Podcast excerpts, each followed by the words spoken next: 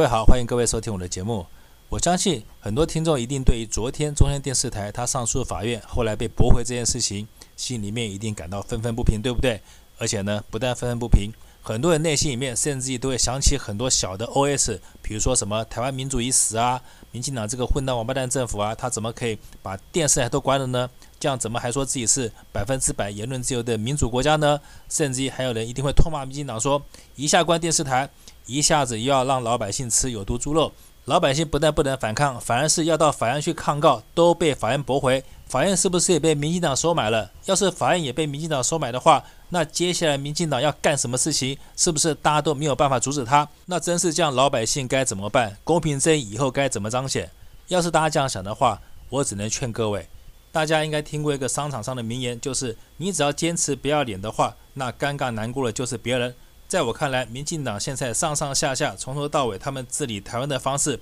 就是秉持这种超级不要脸的精神。因此呢，假如我们认知到我们现在面对的就是这么一个超级不要脸、无耻无下限的政府的话，那我们回应他的方式就不应该是用悲愤、眼泪，或是愤怒，或是只是喊喊口号而已。我觉得这样的回应对这个无耻无下限的政府来讲是一点感觉都没有。不但没有感觉，甚至还有可能换来他无穷无尽的嘲笑。因此呢，面对这么一个无良、无下限、无耻的一个政府，要反击他的方式，应该是用更狠、更毒、更没有下限的方法，以其人之道还治其身，来狠狠打击回去才是。反正这些号称法官的人，他们都可以说出这些原本是新闻台的记者，要是失业以后，他们可以去娱乐台做娱乐节目这样的屁话的话。那我也建议你们这些法官哦，要是你们哪天退休或是没有工作的话，那我建议你们去万华、去华西街做鸡啊，因为记者都可以做娱乐节目，你们法官当然也可以去做娱乐节目，去娱乐大众啊。别国家的法官可不可以这样做？我不知道，但是在台湾绝对可以，因为依你们台湾这些法官这种下贱无耻、不要脸、这种畜生性格，你们去万华、西干这种服务职业刚好而已。接着我们继续聊中天接下来该怎么做。我这几天呢整理了一些心得，我说出来给大家参考参考，分享一下。首先呢，我要先给各位打破一个迷思，也就是我要先给各位打一个信心的强心针。什么意思呢？就是我们要先打破，假如没有中天的话，我们就没有办法得到所有事情的真相这样的一个迷思，因为这样的事情不会发生。现在已经是网际网络科技时代，不是五十年前只有三家电视台的戒严时代了。我相信全世界绝对没有一个政府。包括菜饭桶那群白痴们，他们都没有能力把所有的声音以及所有真实的新闻世界全部用关掉中天电视台的方式来掩盖住。大家要对网际网络有信心，所以呢，大家不用担心。就算中天电视台它以后不会在第四台发声，但是呢，他现在转战网络，我觉得对中天电视台反而是好事一件。就拿昨天中天上诉后被法院驳回这件事情来讲，对中天也是有正面加分的效果。因为这样的事情反而会让中天获得一个形象，什么形象呢？就是被害者的形象。而一个人在台湾要是有了被害者形象的话，我相信对中天以后转战网络绝对会有很大的一个加分效果。那转战网络以后，接下来中天该怎么办？我这边有一些想法跟心得，要是中天电视台的高层你们能看到的话，也请你们参考看看。首先呢，我给中天建议，你们先定义出一个大方向，然后再来决定节目的形态该怎么做。什么叫大方向呢？就是我建议你们把中天电视台不要再局限于只是一个台湾岛上的一个小地区电视台了。我建议你们要把自己定义成一个华人世界网络电视台的第一品牌。这个方向要先确立。这个方向只要先确立了，接下来节目的形态。就可以在更高的视野、更广的角度以及更深、更好的服务来服务你的听众，这个电视台才可以在华人世界建立起品牌第一的形象。那具体的做法是什么？我大概说一下。第一，在形态上不要再用中天电视台这几个字了，我建议你们用入口网站的方式取代原有中天电视台的模样跟形态，就是仿照雅虎入口网站的方式，把中天电视台变成一个中天入口网站。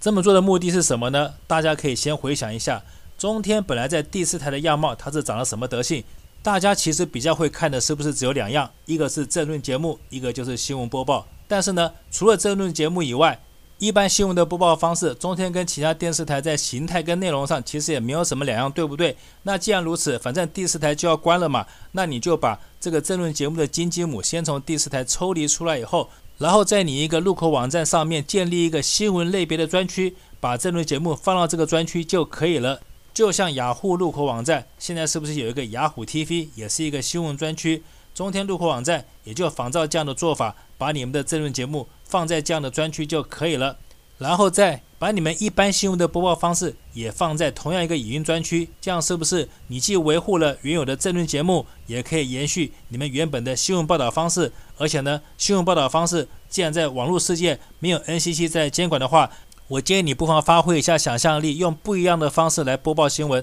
比如说，你就不要再报一般的新闻了，因为我知道，像传统的新闻播报方式，还是用传统的怕漏新闻的心态在播报新闻，也就是别家有报的新闻，我自家就一定要报，要是不报的话，就叫漏新闻。其实这样的传统报新闻方式，我觉得早就应该扬弃了，因为大家想嘛，大家生活在台湾这么多年，是不是都可以了解，台湾这么一个芝麻大的小岛上，其实一天里面。根本就发生不了什么大事，大部分不是出车祸，要不然就是失火，要不然就是芝麻蒜皮的小事情，然后无限放大成一个二十四小时都在播报的新闻。像这样的一个非常 low 的一个播报新闻的方式，其实我建议中天你们干脆就扬弃不要了，因为你们要是不要的话，集中火力只精简报道一些独家你们挖出来的新闻，或是台湾人最爱看的政治新闻上面对政治人物做狠狠的吐槽，或是狠狠的深入挖掘的话。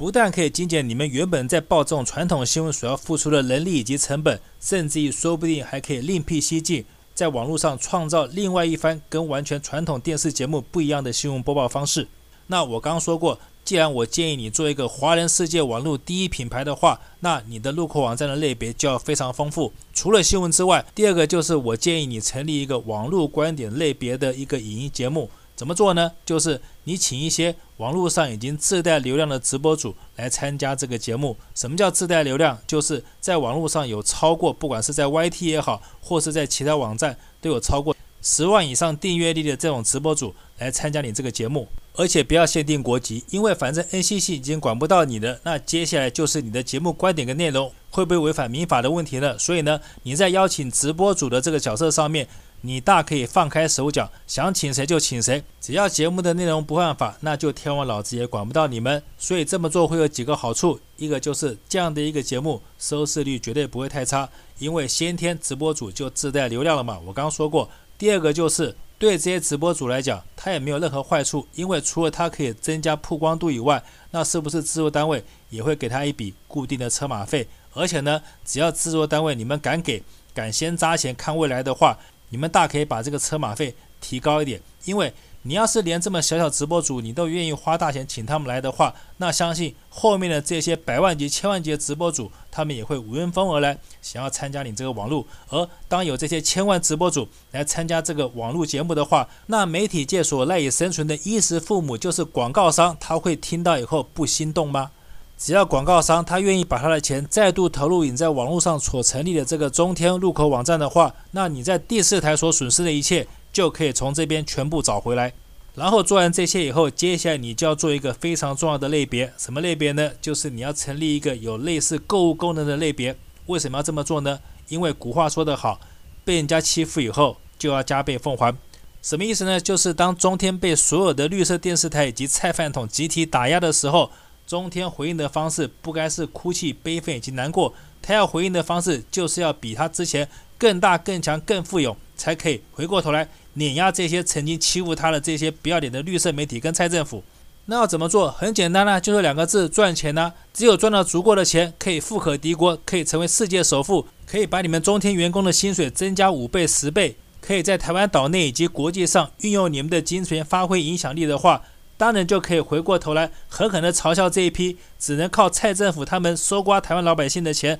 来补贴他们才能够生存下去的不要脸的绿色媒体。所以什么叫加倍奉还？就是让对方看到你被他打击以后，不但没有倒下，甚至还过得更好。这就是加倍奉还的精髓。这也是我为什么建议这个路口网站一定要成立购物类别的原因。当然，大家一定也会问：难道成立的购物类别就一定有人会上门买吗？会有的。我为什么这么肯定？我的肯定就来自于现在中天在 YT 的订阅户是不是最少有超过两百万订阅户了？两百万订阅户是不是已经算是一个不小的订阅户了？那你如何要让这些订阅户愿意掏钱来加入你这个购物网站呢？其实很简单，就是我刚刚说了，中天电视台现在是不是已经有了一个被害者的形象？而台湾人在同情被害者形象上，你在这个节骨眼再推出只要支持中天你就优惠会员的方案，我相信这两百万会员应该有大部分人会买单的。我们不要讲多了，就算拿三成来讲好了，也有六十万，有六十万的一个购买力的网站，应该就可以创造一份不小的利润了吧？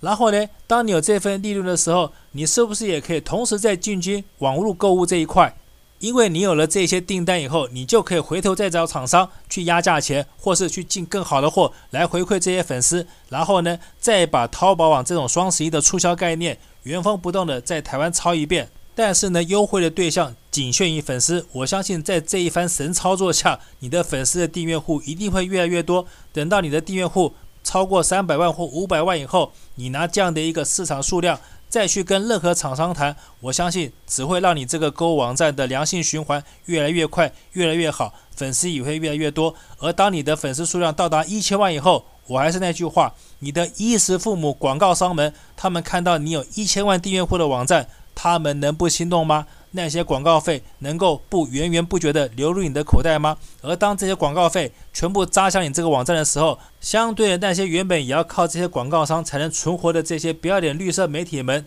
他们的经营利润是不是就会相对萎缩？所以呢，加倍奉还的最高境界是什么？就是赵本山讲的那句话：人生最重要的是走出自己的路，但是更重要的就是让别人无路可走。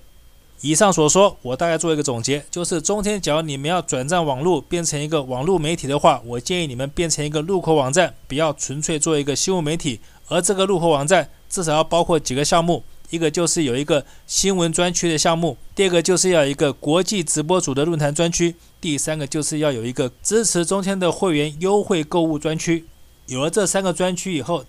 至少在赚钱这件事情上面先立于不败之地。而有了钱以后，再去扩大跟国际交流，比如说跟大陆，或是北美，或是新加坡，或是世界任何各地有华人，或是甚至有外国人的媒体相结合，只要一步一步的让中天这个入口网站成为国际级的一个入口网站以及媒体的话，那我相信台湾的这些决心愤青，我们也不用对他讲什么是公平正义跟是非黑白了，因为台湾的决心跟愤青们，通通都是一些崇洋媚外的 loser。要打开他们脑袋，让他们看清楚这个世界怎么回事。只有一个办法，就是你不能用台湾人的身份去跟他讲，你必须用一个外国人的身份跟他讲，他才能信。因为没有办法，台湾的年轻人就这么白痴，这么贱。想要扭转台湾这些白痴愤青们被菜饭桶洗脑的白痴脑袋，我觉得除了这个办法以外，应该找不到更何办法了。以上就是我对假如中天要转战网络的话，我给你的一些基本建议。那至于还有什么更好的建议？或是还要扩充什么类别的话，就请各位听众们，你们也发挥你们的才能，帮中天发挥一下你们的想象力吧。那至于能不能做，可不可行，那就请中天电视台，假如你们有看到这个节目的话，也请你们参考看看吧。好，今天节目做到这边，谢谢各位收听。